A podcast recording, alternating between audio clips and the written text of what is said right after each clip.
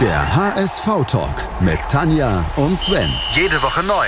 Auf meinsportpodcast.de. 24 Tage. 24 Türen. 24 Trainer. Der HSV-Kalender mit Tanja.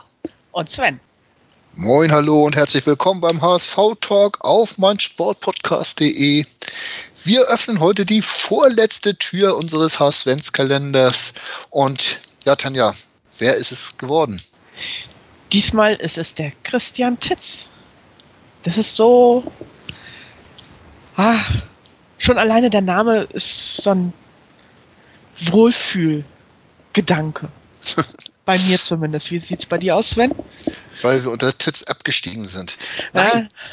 Äh, also, ich sage mal, Christian Titz ist vielleicht der Trainer, dem ich persönlich am dankbarsten bin für das, was er geleistet hat. Ja. Trotz des Abstiegs. Weil er ähm, uns eigentlich den HSV wiedergegeben hat. Ja. In einer wirklich grottigen Phase. Dafür bin ich ihm auch definitiv dankbar. Ja, äh, muss ich auch ganz klar sagen, äh, wenn man sich diese ganzen Vorstellungen unter Hollerbach nochmal vor Augen führen will, äh, was da passiert ist und wie der HSV gespielt hat. Und dann, ich habe immer noch dieses erste Heimspiel gegen Hertha BSC, diese erste Halbzeit äh, mit Steinmann und so weiter, wo wir auf einmal Fußball spielen konnten.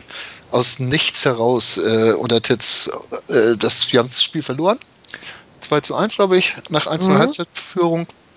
Aber oder war gerade vor, zur Halbzeit schon das 1-1 gefallen? Weiß ich gar nicht mehr. Ist auch egal. Auf jeden Fall haben wir einzeln geführt und das war so ein tolles Spiel, so eine Auferstehung des Fußballs in Hamburg. Äh, das wird mir wahrscheinlich ewig im Gedächtnis bleiben. Da war plötzlich Leben drin. Also ja. die Mannschaft wollte wieder und während sie bei Hollerbach so scheintot über den Platz lief, als wenn da elf Zombies gerade ja. ausgebrochen wären. Elf Zombies sollte sein. Also, und dann Christian Titz mit seiner Art, also mit seinem, seiner offenen Art und freundlich, fröhlich und plötzlich ist er da und sagt, komm, es ist noch nicht alles vorbei. Wir versuchen noch mal. Entweder es klappt oder es klappt nicht. Aber hey, Leute, alle zusammen und wir versuchen das jetzt noch mal. Und da ist dann auch tatsächlich irgendwie der HSV so ein bisschen auferstanden. Es wird noch mal ein bisschen enger hinten raus und irgendwie es war wieder Leben drin und auch die Tribünen wachten auf und wir fühlten uns wieder als Einheit. Das war das Wichtigste in dem Augenblick. Ich habe schon mehrmals gesagt, ich möchte mir nicht vorstellen, was passiert wäre, wenn der HSV unter Hollerbach abgestiegen wäre, diese Saison so durchgezogen hätte mit den Leistungen, die unter Hollerbach, der Hollerbach, wenn man das Auftreten einfach sieht, der, der kam schon an wie so ein geprügelter Hund. Der saß da, hat zwar irgendwas erzählt von, vom Grasfressen und sonst was, aber das hat man ihm null abgenommen von der Körpersprache her. Da war keine Überzeugung hinter, gar nichts. Und wenn man so diese Bundesliga-Ära des HSV zu Ende gebracht hätte, ich glaube, dass der Volksparkstadion oh. wird wäre abgerissen worden. Ja, also äh, es, war ja nicht im, Letz geworden. ja im letzten Erstligaspiel war es ja so schon ein bisschen hakelig, was da in den letzten fünf Minuten abgelaufen ist, aber unter Hollerbach, oi, oi, oi, da hätten wir nicht mein Hamburg lieb ich sehr gesungen. Nee, das glaube ich nicht. Und was waren das für Momente gegen Gladbach da bei diesem 2 zu 1 Sieg im letzten Spieltag, als wir erst äh, immer wieder HSV gesungen haben und dann nach mein Hamburg lieb ich sehr. Äh, das ganze Stadion war aufgestanden und hat diese Mannschaft aus der ersten Liga verabschiedet. Also jetzt, in dem Moment, wo ich es erzähle, kriege ich wieder Gänsehaut. Ja. Und äh, diese Erinnerungen bleiben und die verbindet man auf immer und ewig mit dem Namen Christian Titz. Ja. Und auch, was dann in der Sommerpause passiert ist, dass die Menschen ihre HSV-Liebe entdeckt haben und alle Mitglied wurden, also irgendwie 10.000 neue Mitglieder im Sommer, obwohl wir gerade das erste Mal abgestiegen waren. Ernsthaft, eigentlich müssten wir Christian Titz dafür ein kleines Denkmal zumindest erbauen. Also er sollte zumindest irgendwann mal seinen Fußabdruck beim Uwe Seeler Fuß hinterlassen. Das ist das Mindeste, ähm, sehe ich auch so. Und ja, diese Zeit, es ging natürlich dann zu Ende. Irgendwo in der zweiten Liga, das war dieses Regensburg-Spiel, dieses 0 zu 5 ähm, gleich das erste Spiel gegen Kiel 0-3 und man hat dann hoch verloren zweimal und letztlich war noch nicht viel verloren. Ich glaube, man war Vierter, Fünfter, ich weiß Ja, es nicht. Mit zwei, zwei, drei Punkten Rückstand auf dem Aufstiegsplatz. Ähm, nach außen hin wird Hitz als unbelehrbar hingestellt. Ja. Ja, was da wirklich alles hintersteckt und wo die Details da zu suchen sind, ähm, ich weiß es nicht. Ich bin da immer noch so ein bisschen, Äh, ja. man muss festhalten, dass irgendwie seine Idee, Louis Holtby unbedingt halten zu wollen, jetzt vielleicht nicht die allerbeste war. das auch. Naja, Hand und Sakai letztlich in der zweiten Liga Probleme hatten anzukommen und Christoph Moritz als Wunschverpflichtung dann auch nicht unbedingt gegriffen hat. Ja. Muss man so festhalten. war so. Und auch Man dieses System mit dem hohen Torwart, das Pollersbeck da drei Kilometer vor, vor der Torlinie gespielt hat, hat auch nicht unbedingt immer funktioniert. Ja, aber ich fand, das war noch eines relativ harmlos. Also was da an Gegentoren direkt aus so einer Situation heraus passiert ist, da war nicht viel. Da war nicht viel. Da hast du recht. Und aber was man auch sagen muss, ist äh, die Undankbarkeit der Fans. Die, ich glaube, das war dieses Bochum-Spiel, sein letztes Heimspiel, dieses 0-0, Mhm. wo dann schon gepfiffen wurde. Ja. Fans nenne ich solche Leute nicht, die das machen. Äh, wenn dann diese, diese junge Mannschaft, wir waren die absolut jüngste Mannschaft der zweiten Liga, die hat dann hinten rumgespielt, versucht irgendwo Lücken zu finden und ist da teilweise auch an ihre Grenzen gestoßen, muss man ganz klipp und klar so sagen. Ja. Aber dann wurden sie ausgepfiffen und ja, Ja. das war schlimm. Und es wird ja unter Hannes Wolf nicht besser. Das Spiel wurde unter Hannes Wolf nicht besser, die Ergebnisse. Ja. Aber Man hat immer knapp gewonnen. Hätte Titz knapp gewonnen. Wer weiß. Hätte man ja natürlich nicht entlassen können.